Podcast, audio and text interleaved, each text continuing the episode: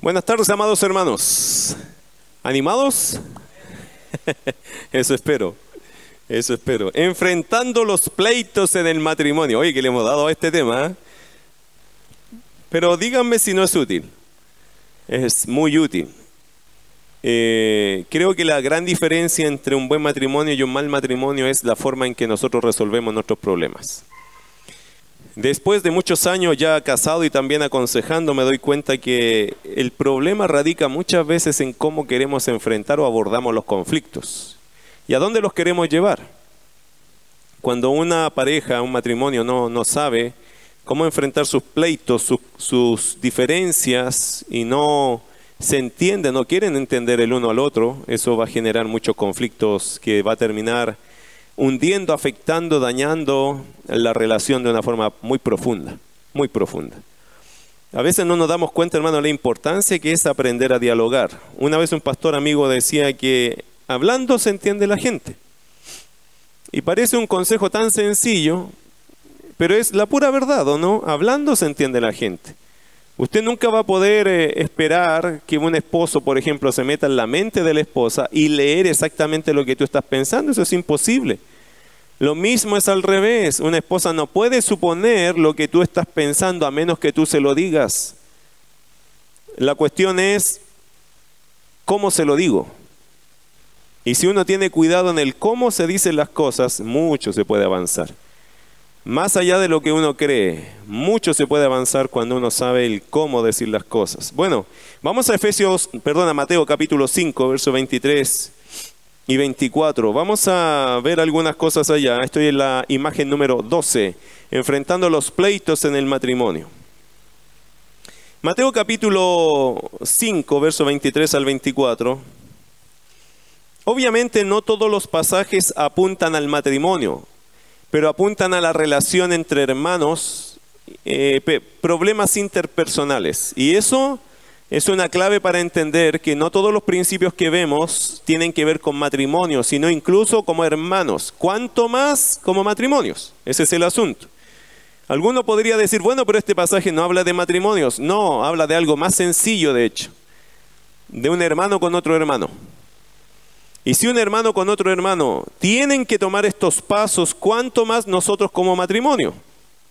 Ese, así creo que tenemos que entender los principios que están en la Biblia que hablan de temas relacionales o interpersonales. No al revés. Alguno pensaría, bueno, eh, pero esto no habla contextualmente de matrimonio. No, habla de relaciones entre personas. Y en ese sentido tiene mucho valor, más allá que solo que hablar hacia los matrimonios. Habla hacia incluso como hermanos lo cual tiene, creo yo, mayor valor. Muchas parejas, eh, dentro de lo que estamos viendo allá, muchas parejas no han aprendido a manejar los conflictos. Se aman, pero o discuten mucho o no dicen nada. Eso es más o menos lo que pasa hoy en día. Necesitan aprender la mecánica en la resolución de conflictos. ¿Se acuerda que hace un tiempo atrás hablamos de resolución de conflictos y yo quise hacer un pequeño resumen y una argumentación a la vez de cuál sería esta mecánica de la resolución de conflictos. Quisiera que anotara algunas cosas allá.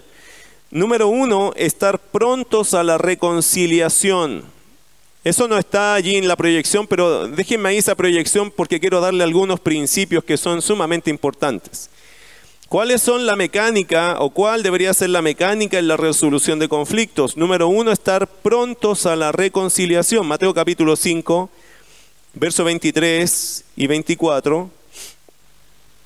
Dice la Biblia allí, por tanto, si traes tu ofrenda al altar y allí te acuerdas de que tu hermano tiene algo contra ti, deja allí tu ofrenda delante del altar y anda, reconcíliate primero con tu hermano y entonces ven y presenta tu ofrenda. Interesante, el texto dice, deja allí tu ofrenda delante del altar y anda, reconcíliate primero con tu hermano y entonces ven y presenta tu ofrenda. Pregunta, ¿qué nos está diciendo el pasaje? ¿Qué nos está diciendo este pasaje? Bueno, si usted se da cuenta o lo piensa un poquito, el pasaje simplemente nos está diciendo que nosotros debemos ser prontos para reconciliarnos, como una prioridad. El texto dice, oye, si estás trayendo tu ofrenda al altar, estás sirviendo, pero te acuerdas que ahí tienes un problema que solucionar con X persona, deja tu ofrenda allí, ni siquiera la des, déjala allí, anda, arréglate con la persona y luego ven y presenta tu ofrenda. Es como interrumpe tu agenda, interrumpe tu ceremonia, incluso pensando que eso sea un servicio para Dios.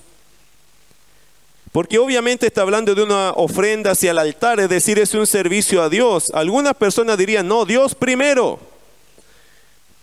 Hermano, entiéndase bien, Dios primero significa que Dios tiene prioridades para mí y eso lo hace a Dios primero. No significa que, no, Dios primero. Eh, ¿Se acuerda de esta parábola del buen samaritano? el sacerdote y el levita, ¿se acuerdan que pasaron por el lado de un hombre que estaba herido ahí casi muerto? Y llegaron y pasaron. Sin embargo, vino después un samaritano y tomó al hombre y lo ayudó. ¿Por qué probablemente el levita y el sacerdote no tocaron al hombre? Se entiende que venían descendiendo, eso significa que ya venían del templo, venían de un acto de adoración.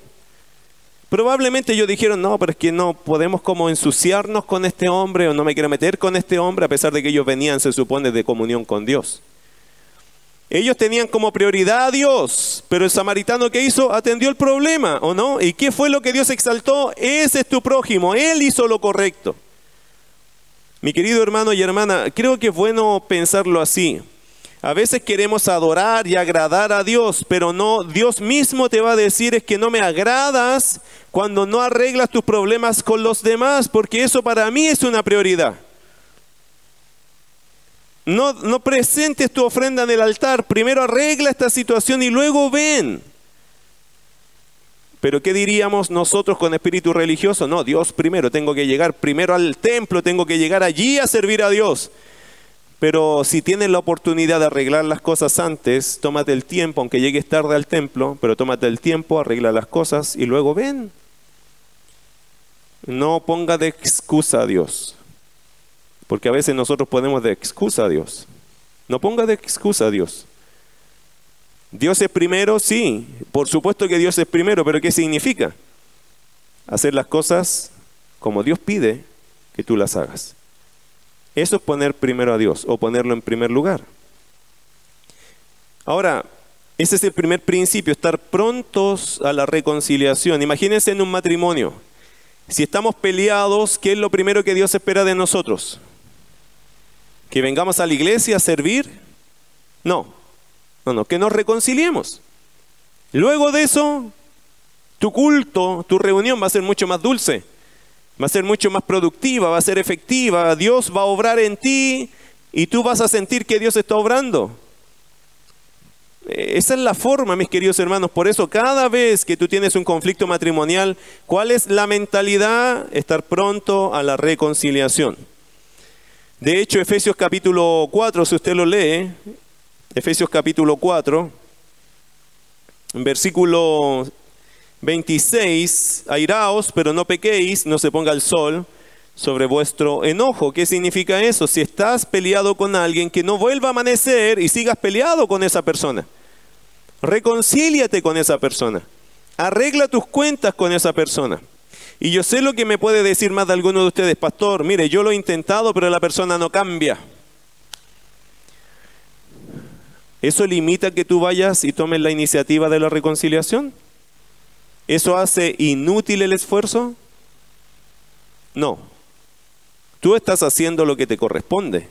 Y Dios va a premiar o recompensar o evaluar tu iniciativa, tu obediencia.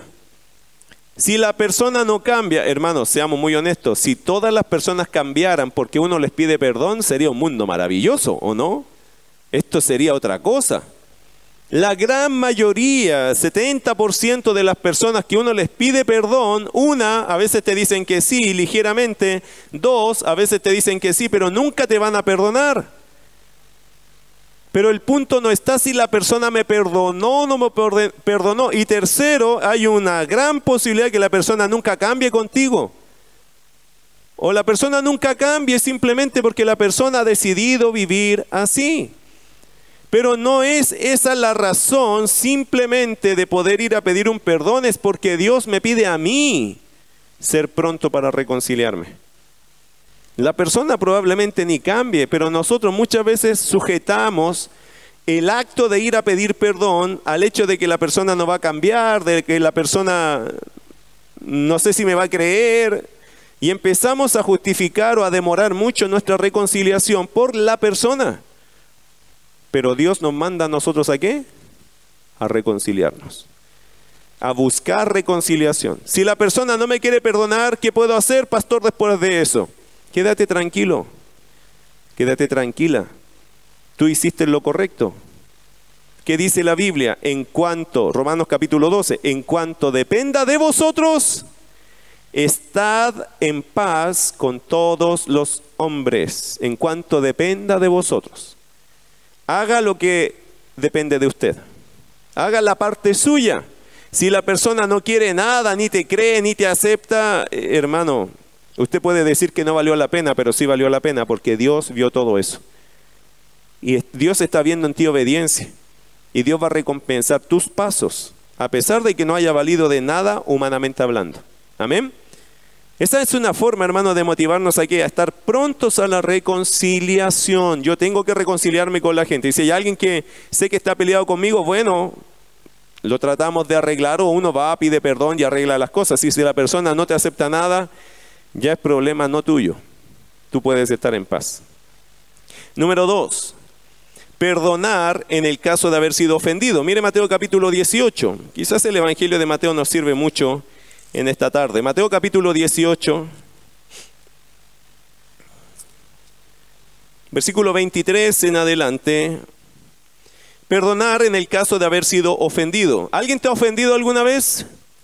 Levante la mano si hay alguien acá que te ha ofendido o ha sido ofendido alguna vez. ¿Alguna vez te ofendieron así, pero te ofendieron? ¿Sí? ¿Lo olvidó ya? Algunas personas creen, hermano, que perdonar es olvidar.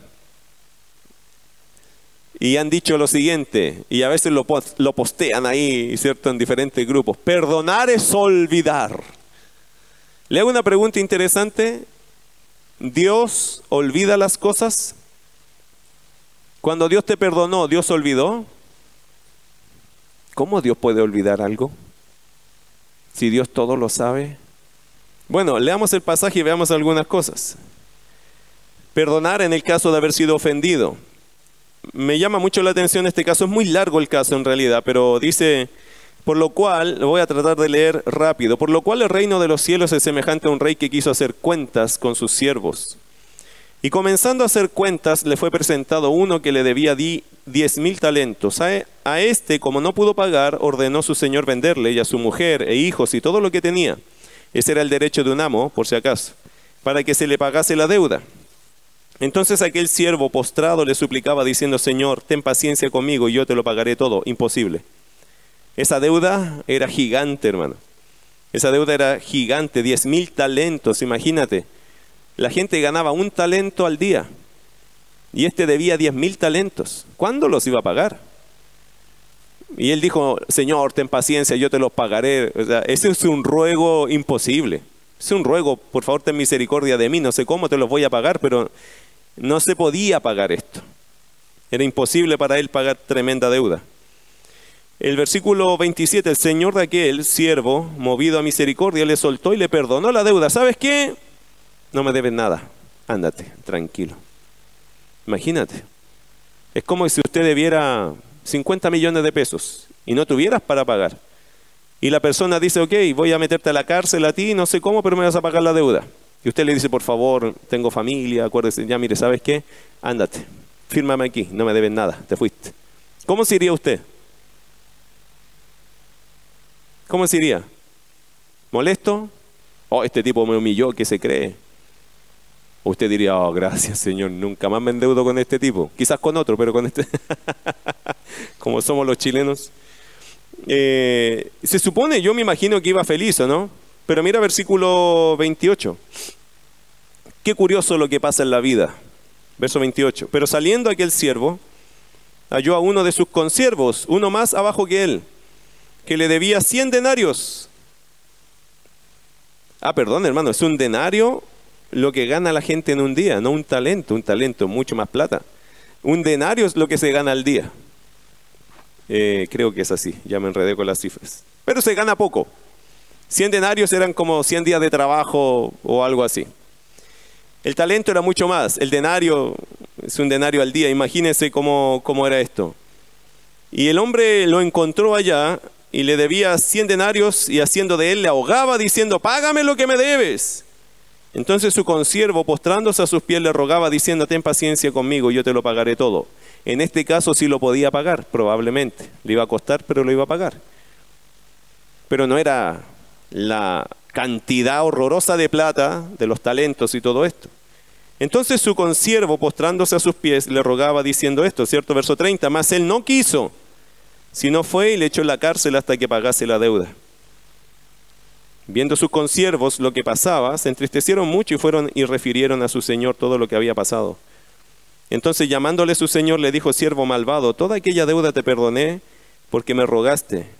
¿No debíais tú también tener misericordia de tu consiervo como yo tuve misericordia de ti? Entonces su señor enojado le entregó a los verdugos hasta que pagase todo lo que le debía. Así también mi Padre Celestial hará con vosotros si no perdonáis de todo corazón cada uno a su hermano sus ofensas. ¡Wow! Qué alta la, la medida de este caso, ¿o no? Usted lo lee en el verso 35, dice, así también mi Padre Celestial hará con vosotros, si no perdonáis de todo corazón cada uno a su hermano sus ofensas. La importancia del perdón para Dios es trascendental. A Dios, hermano, no se le pasa por alto el hecho de que uno no perdone a la gente. No se le pasa por alto. Eh, no tiene que ver con salvación, no, tiene que ver, hermano, con castigo, con, con recompensa o con castigos que Dios puede hacer experimentar a sus hijos si no han perdonado.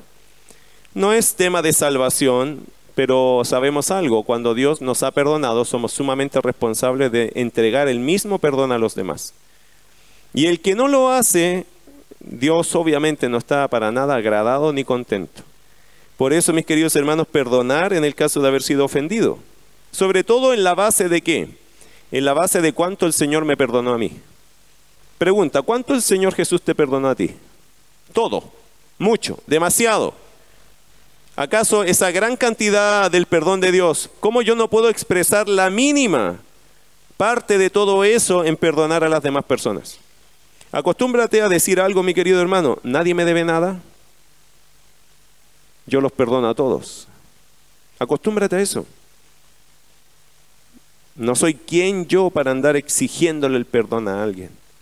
De hecho, antes de que alguien venga a pedirte perdón, usted ya debería haberlo perdonado a esa persona. Esas son palabras, a veces usted me puede decir, pastor, usted no ha estado en mi caso, ni usted en los míos. Pero te voy a decir algo, creo que el Señor a nosotros nos da la posibilidad de entregar el perdón incluso antes de que alguien venga a pedirnos el perdón. Por eso vivir recriminando, esperando el momento que alguien venga a mí a decirme, yo estoy orando para que esa persona se arrepiente y venga a mí a reconocer, no va a funcionar así, hermano. El perdón no se da en el momento que la persona viene a pedírtelo, el perdón usted se lo entrega a la persona cuando la persona ya te ofendió. Si tú te sentiste ofendido por alguien, ¿qué tienes que hacer en ese minuto? Perdonar. ¿Vendrá la persona algún día? No me importa, no lo sé, no me interesa, no es mi problema. He decidido con mi corazón perdonar a esa persona. ¿Y dónde está la prueba de que lo perdoné? Porque eso no te lo va a preguntar nadie, pero ¿dónde está la prueba de que tú perdonaste a la persona? ¿Sabe dónde hay una prueba? ¿Dónde usted se toma el pulso solo para ver si de verdad perdonó? Cuando usted puede orar por esa persona y bendecir a esa persona. A mí, hermano, me han ofendido un montón de gente, como yo quizá he ofendido un montón de gente a saber. Pero ¿sabe cuando Dios prueba mi corazón? Cuando el rostro de esas personas viene a mi mente. ¿Qué hago allí? Y yo en algún momento, por situaciones que nos pasaron mucho, venían como todos los rostros, así como que se ponían en fila uno tras otro de las caras de, personas que me habían ofendido. Y en algún punto, hermano, eso fue una lucha. ¿Y sabe lo que decidí? Porque yo sentía que era el diablo que estaba poniendo esos rostros ahí para quitarme el gozo. Decidí hacer lo que la palabra me enseña, orar y bendecir. Porque en ese minuto yo sabía que incluso algunos de ellos me estaban maldiciendo. Pero la palabra de Dios dice, bendecid y no maldigáis. ¿Qué empecé a hacer? Y le dije al Señor en esas caminatas que tuve en esos tiempos que eran difíciles, caminaba, venían esos rostros, mientras yo estaba orando por otras cosas aparecían. ¿Y sabe lo que decidí hacer? Y le dije al Señor, Señor, cada vez que aparezcan estos rostros yo voy a orar para que tú los bendigas. Porque no quiero ser vencido por el mal, sino vencer el, al mal con el bien. Hermano, pasó una semana, no se vinieron más esos rostros por lo menos de esa forma. Y cada vez que se han venido, bendícelos, Señor. Usted que sabe todas las cosas, bendígalos. Bendígalos. Porque no hace bien. Nunca te va a hacer bien guardar rencor a nadie. Quizás tú no entiendes el por qué han hecho lo que han hecho. Tampoco es problema, hermano. Tampoco es tema. Yo le digo algo, en mis años jóvenes, cuando me iba a casar, yo tenía un amigo entrañable, hermano, hicimos un montón de campamentos y actividades para la iglesia y cuando yo me fui a casar, él me dio vuelta a la espalda. No entendí nunca qué nos pasó y se rompió la amistad y cuando yo necesitaba más ayuda de él, apoyo de él y yo lo apoyaba en todas las cosas, nunca me apoyó. Bueno, mi esposa y yo éramos amigos, yo más amigo de él obviamente, eh, y nunca supe la razón de por qué hizo eso. Después de 10 años más o menos, 8 años nos volvimos a encontrar. Y él me dio un abrazo y me dice, perdóname. Yo nunca entendí lo que pasó. Pero yo después de... ¿Usted cree que yo estuve 8 años esperando ese día? No, hermano, olvídese. Cuando nos pasó la situación con mi esposa decidimos algo. Nadie nos debe nada. Dios nos ha dado mucho. Él nos ha perdonado todo. ¿Qué le puedo exigir yo a la gente? Hermano, esa mentalidad nosotros nos ha mantenido en el ministerio. Créame que es cierto. Es una protección hacia ti mismo. No tengo nada que exigirle a las personas porque Dios ya me perdonó todo a mí. Si tú no eres capaz de darle el perdón a otros, entonces estás pecando frente al perdón que Dios te dio a ti. Así que hermano, perdone, viva tranquilo. Y cada vez que vengan esos recuerdos tristes y personas que te han causado daño, ora por ellos. Ora por ellos y te aseguro algo, la oración del justo puede mucho, hermano. Eso va a levantar el problema y vas a estar tranquilo. Y cuando vuelvas a encontrarte con las personas probablemente va a ser incómodo, pero vas a estar en paz. Porque en tu corazón no se ha juntado ese hollín, esa cosa terrible de la amargura, sino que vives tranquilo porque Dios sabe lo que hace. Amén. Eso es una cuestión importante, hermano, en su vida, porque si no, ahí se junta mugre en el corazón y eso hace muy mal.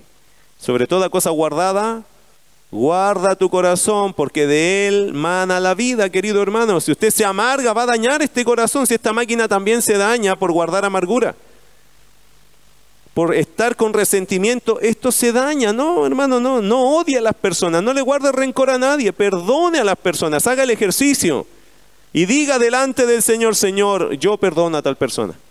Me ofendió, pero yo lo perdono, yo la perdono. Haga el ejercicio, te aseguro que algo va a salir de ti que es un pesar, es un dolor que está allí, que hay una espina clavada. Saque esa cosa de allí, si en Cristo se puede. En Cristo se puede perdonar. Y te digo que uno vive mucho más tranquilo, hermano. Mucho más tranquilo. Bueno, mucho decir de eso. Mire, hay muchos pasajes acá. Ahora, le, vuelvo a la pregunta. ¿Perdonar significa olvidar lo que pasó? No, yo nunca he olvidado las ofensas porque como que, como que pegan duro, ¿no? Son experiencias. Yo no puedo olvidar entonces uno dice, entonces, ¿qué significa perdonar? ¿Perdonar es olvidar? No. ¿Dios olvida? No. Porque Dios no puede borrar de su mente omnisciente las cosas que hemos hecho. Entonces, ¿qué significa que Dios perdona? ¿O qué significa perdonar? Hermano, no significa olvidar, más bien significa que lo que pasó no lo traeré a mi presente para que no dañe nuestro futuro. Eso significa perdón, que a pesar de que yo me acuerdo de algo, pero no me afecta, no lo traigo a mi presente para que siga dañando mi futuro. Eso es perdonar, por lo tanto es una decisión consciente. Hay cosas que mi esposa ha hecho contra mí y yo he hecho contra ella, pero no me acuerdo hoy, aunque me acordara, no lo voy a traer a mi presente, porque yo decidí que eso lo perdoné. ¿Capta cómo es? Usted puede decir, Señor, pero todavía me acuerdo de lo que me hizo. Y Dios te puede decir, mientras no lo traigas a tu presente para que dañe tu futuro, está bien. Porque Dios se acuerda de todo lo que hemos hecho, pues, hermano, pero no nos recuerda esas cosas. ¿Por qué? Porque las perdonó. Tú tienes que hacer pero exactamente lo mismo. Yo me acuerdo de cosas que me hicieron, sí, a veces ya ni me acuerdo porque es como que ya pasan, ¿cierto? No son relevantes para mí. Pero si la persona me lo recordara, yo diría, ah, sí, oh, de veras. Sí. Pero no lo quiero traer a mi presente. Porque eso quedó perdonado allá atrás.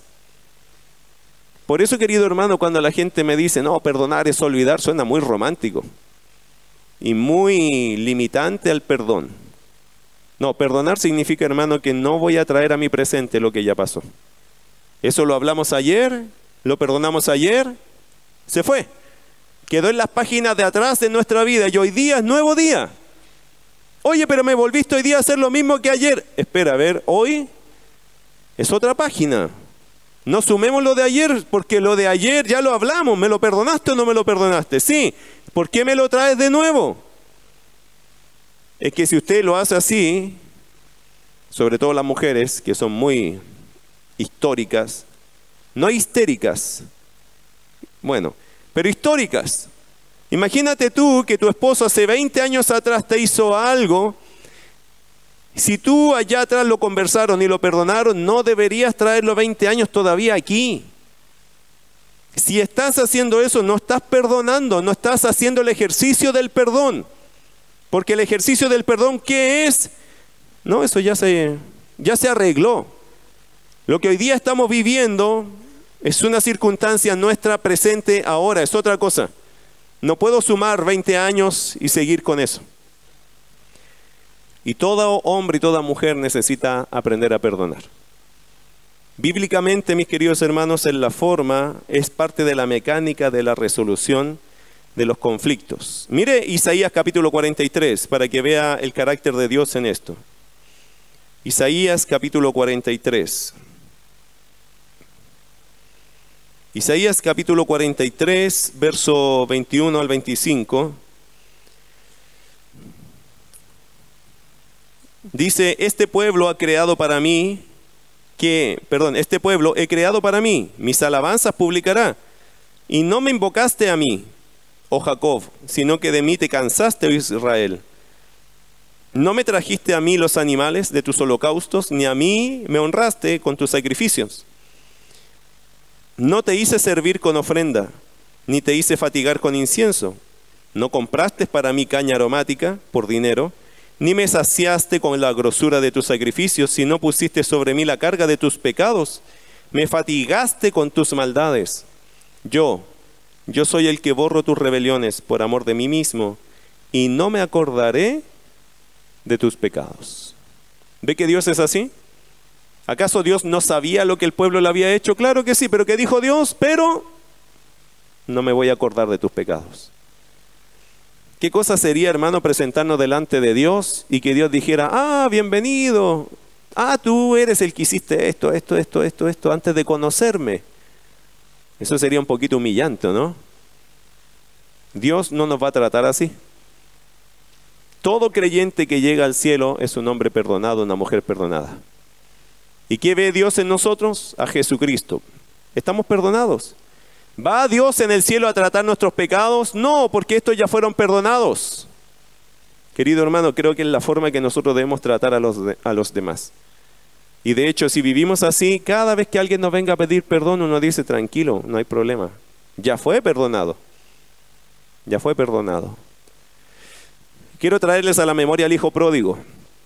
¿Se acuerda que hace poco estudiamos al hijo pródigo? Cuando el hijo pródigo corrió al padre, le hago una pregunta, ¿el padre ya lo había perdonado? Sí. Es obvio. ¿Por qué?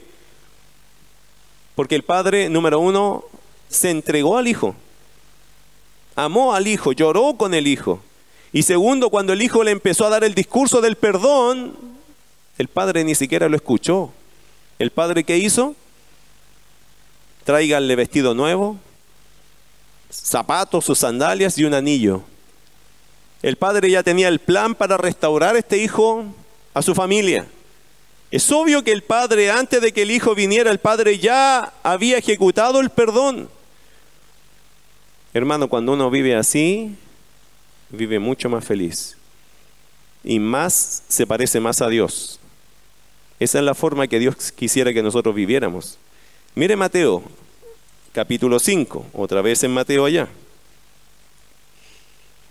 Versículo 44 al 48, pero yo os digo, amad a vuestros enemigos, bendecid a los que os maldicen, haced bien a los que os aborrecen, y orad por los que os ultrajan y os persiguen.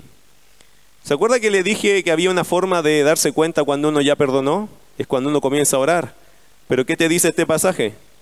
No es solo eso, sino que te anima a amar, que te ayuda a bendecir, que te dice, te anima a hacer bien y también a orar.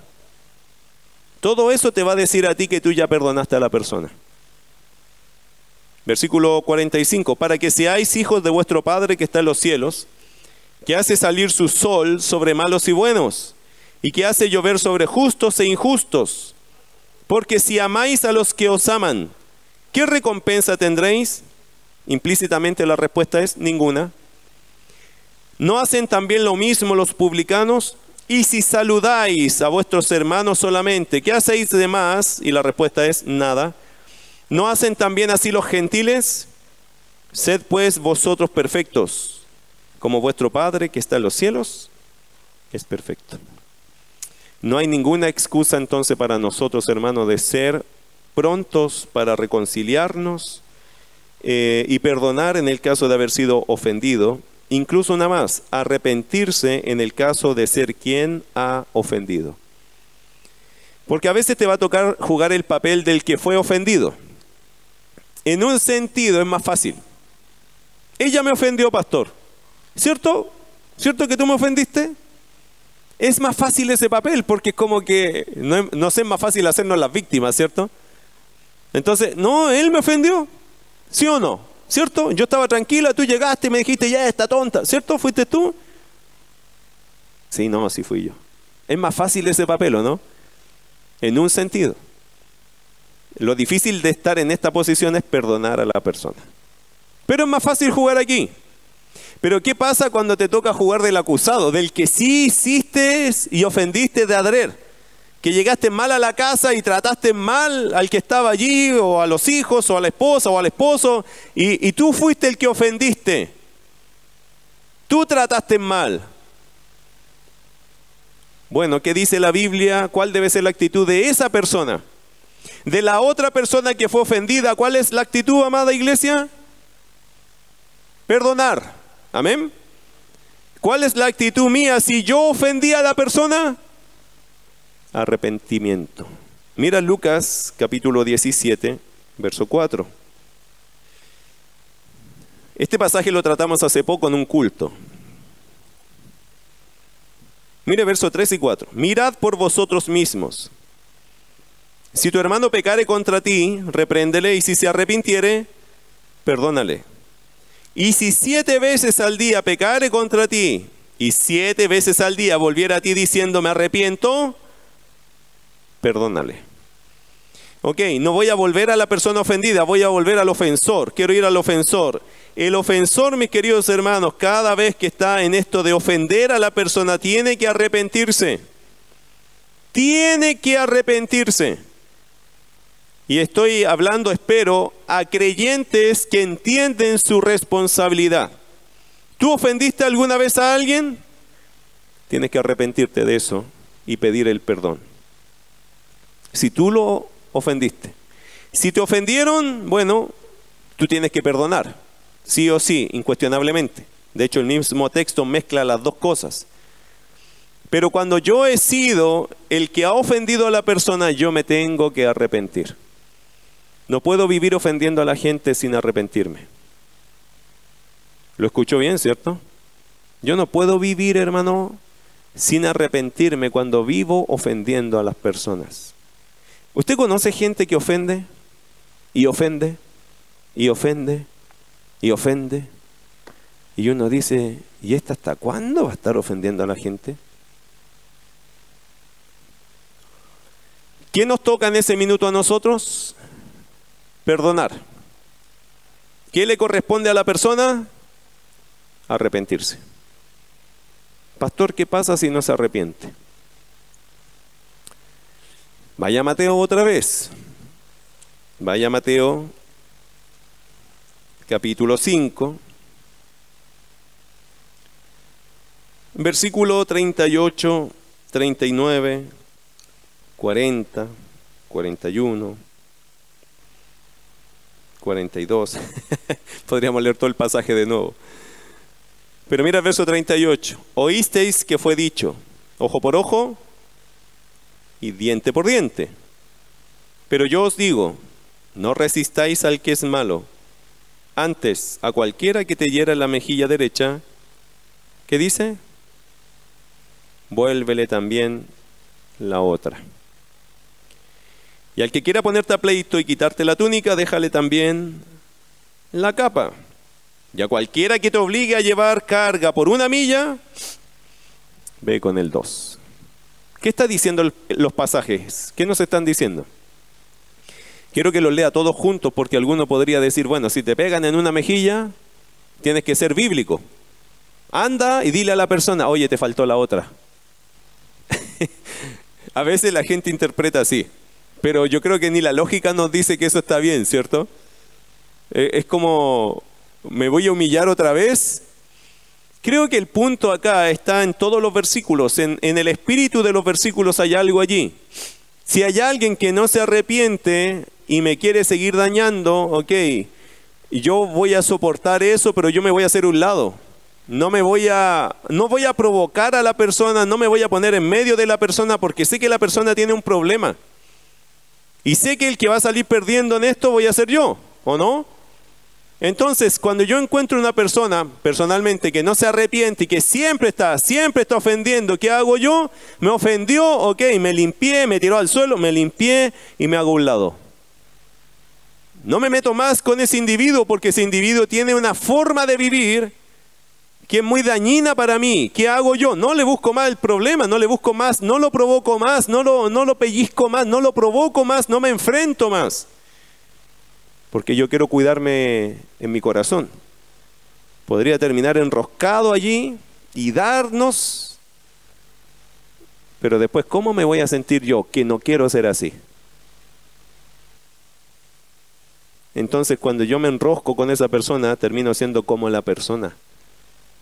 Y un creyente no debe ser así. Todo lo que Jesús trató acá eran cosas que pasaban, que eran humillantes, era una humillación que alguien, dicen que los romanos andaban en sus caballos y a veces veían al judío y le tiraban una bolsa pesada y le dice, acompáñame una milla. De puro gusto. Interrumpían toda su agenda porque ellos eran el imperio y ahí le tiraban la bolsa, camina conmigo una milla. ¿Y qué dice Jesús? Si te piden eso, anda con él. ¿Qué le está diciendo? gánatelo por testimonio. Si te quiere quitar la capa, o como dice el texto allá, al que quiera ponerte a pleito y quitarte la túnica, déjale también la capa. ¿Qué te está diciendo? No venganza, no, no, ahí se la voy a devolver como me la devolvió, no, sino tratar de con bondad generar algún tipo de reacción bondadosa en el individuo. No estoy en contra de ti, qué pena que sea ladrón, no me interesa tu vida, pero yo te digo algo, te regalo también la túnica o la capa, a lo mejor tienes necesidad.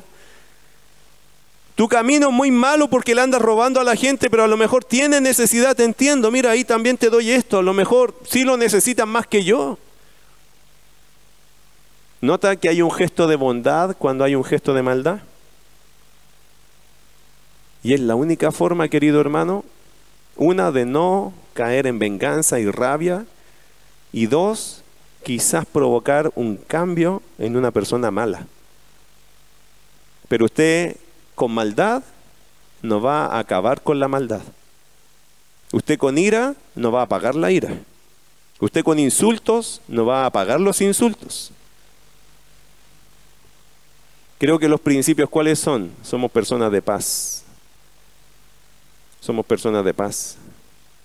Y si la persona me quiere provocar, yo tengo que ser amable con la persona para justamente no caer en el mal. ¿Qué dice Proverbios capítulo 15? ¿Se acuerda? La blanda respuesta aplaca la ira, contiene la ira, la baja. Pero las palabras ásperas hacen subir el furor. En este mundo nos han enseñado y todo lo que nos informa el mundo es como venganza, venganza, pegar, dar, desquitarnos, no dejarse pasar a llevar. Le hago una pregunta, ¿hemos hecho una mejor sociedad así? La sociedad está mucho más violenta. Porque si usted quiere ponerse a pleito usted con un ladrón, el ladrón saca la pistola y te mató. No es el método cristiano. Más se va a ganar, hermano, con una humildad y con un buen trato con alguien que es un maltratador. Esa es la otra parte de este consejo. Por eso, mis queridos hermanos, si uno es el maltratador y se da cuenta, porque el Señor te lo revela, que tú eres un maltratador, que eres de malos tratos con la gente, tienes que arrepentirte. Tienes que arrepentirte. Tienes que cambiar esa actitud. Tú no eres llamado como creyente a ser una persona de malos tratos. De hecho, eres llamado como creyente a ser del otro lado, de los que pone paños fríos a situaciones difíciles. Bueno, eh, ahí está entonces, hermano, la... Mire una estadística, como para ir cerrando un poco esto, ya me alargué mucho en este discurso, pero quiero, quiero darle unas estadísticas. Mire qué interesante cuando uno se casa. Cuando uno se casa, siempre se casa contento, ¿no? Por lo menos la primera noche es una noche de alegría, la fiesta está bonita y ya está ahí. Pero mire qué interesante, unas estadísticas, el 37%, que es bastante alto el número, 37% de los recién casados dijeron que ellos fueron más críticos con su pareja después de haberse casado que lo que eran antes. 37% de ellos, lo que no le dijeron antes se lo empezaron a decir después de casados. 37% empezaron a criticar de la pareja cosas que antes nunca se las habían dicho. 37%, es decir, casi la mitad de las parejas recién casadas eh, fueron más críticos con su pareja después de haberse casado que lo que eran antes. Por eso yo entiendo que muchos se sienten defraudados. Porque lo que no me dijo, oye, nunca me había tratado así. Nunca me había dicho estas cosas. De hecho, me daba la sensación que antes todo le parecía muy bien de mí y ahora lo que le parecía bonito de mí ahora le molesta. 37% de las parejas les pasa eso. Si estás dentro de ese grupo, no te sientas mal, eres parte del 37%. No es bonita la situación, pero estás dentro de un buen grupo de gente que tiene esa mala costumbre, que empieza a ver los detalles y ahora lo que antes no era un problema, ahora es un gran problema. Ahora es una razón de crítica. Y el 30% reportaron un incremento en las discusiones. Estamos hablando de un tercio de este grupo incrementa sus discusiones. ¿Sabe por qué es, creo yo? Porque cuando uno es novio es delicado, es considerado, se toma el tiempo y la novia quiere ser agradable, ¿cierto? Es que en realidad, hermano, el noviazgo es muy hipócrita. Yo siempre he dicho que el noviazgo es la etapa más cínica de cada ser humano. Cada uno vende la pomada a su propio producto, ¿o no? Sí, porque la mujer anda entera perfumada y no anda así toda la vida. Y el hombre anda bañado, es una cuestión muy llamativa, se baña todos los días, se peina y usa sus mejores palabras, se gasta lo que no tiene para hacer que ella se sienta agradada. Cuando conversan, hermano, pero es encantador ver unos novios. Una, hermano, una clase que tienen los dos. Parecen un par de estrellas saliendo, ¿cierto? Del jet set. Uno los ve y dice, wow, qué admirable. Uno como matrimonio ya de años dice, hoy los envidio como son. Pero es pura apariencia, hermano. En la pintura que después del sol se cae toda la cáscara, ¿se ha dado cuenta? Les pegó el sol, se secó entero eso. Eh, hermano, es muy hipócrita la etapa del noviazgo. Todos queremos vender un producto, pero no se olvide que es un producto. Por eso a mí esos novios tan fascinantes que nunca tienen un problema, yo hermano como que los cuestiono.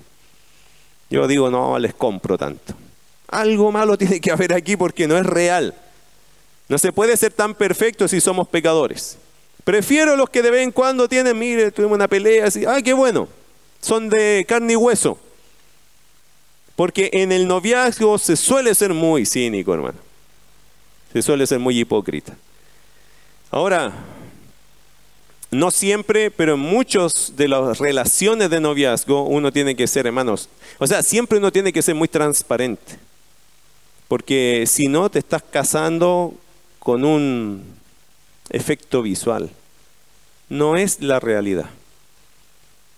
Entonces, eh, el 30% reportaron un incremento en las discusiones porque es así, querido hermano.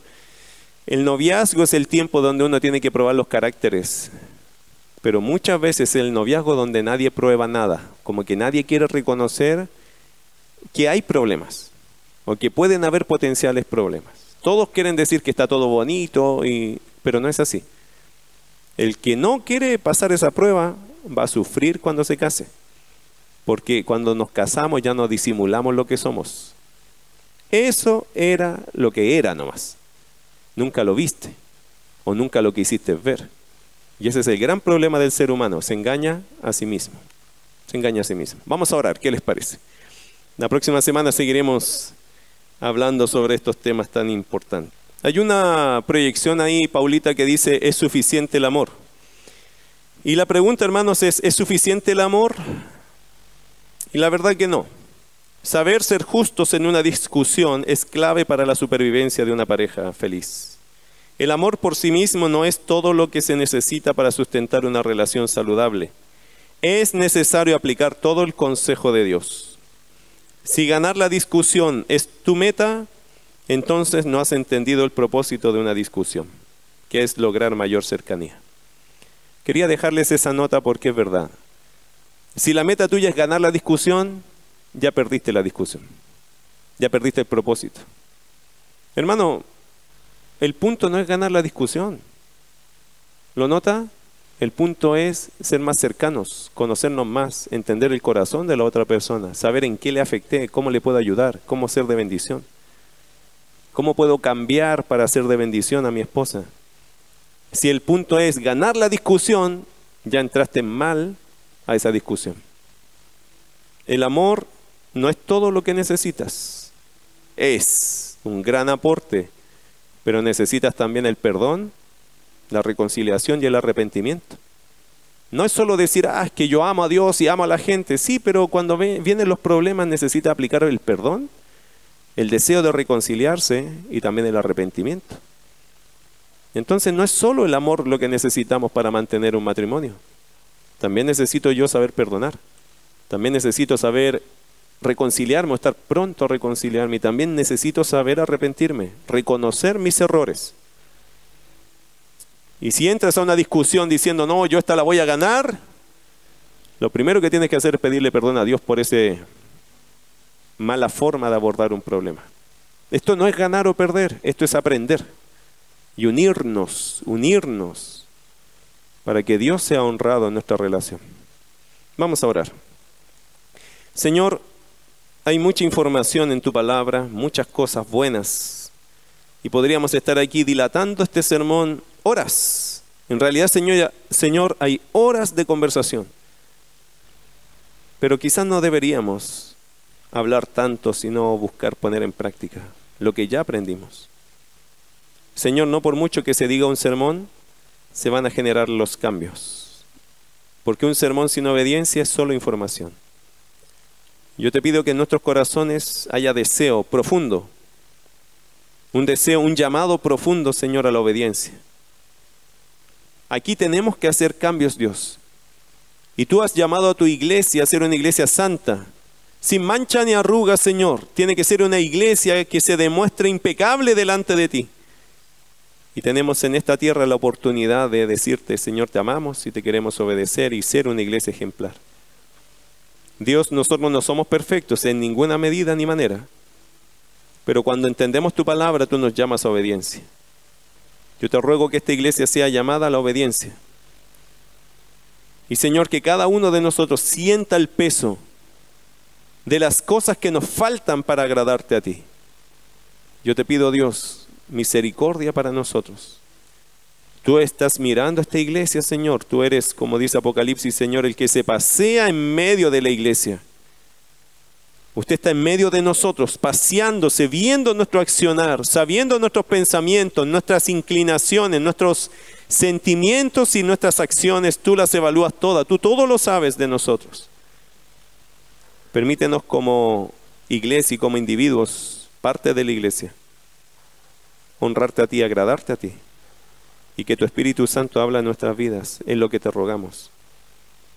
Yo estoy seguro, Señor, que cuando tu Espíritu habla y podemos obedecer el hablar dulce de tu Espíritu, las vidas cambian. Vivimos en paz y tú traes tu dulce bendición a nosotros. Ese refrescar, Señor, de nuestra alma. Gracias, Señor. Ayúdanos a creer en tu palabra y en las obras preciosas que el Espíritu de Dios quiere hacer en nosotros si obedecemos.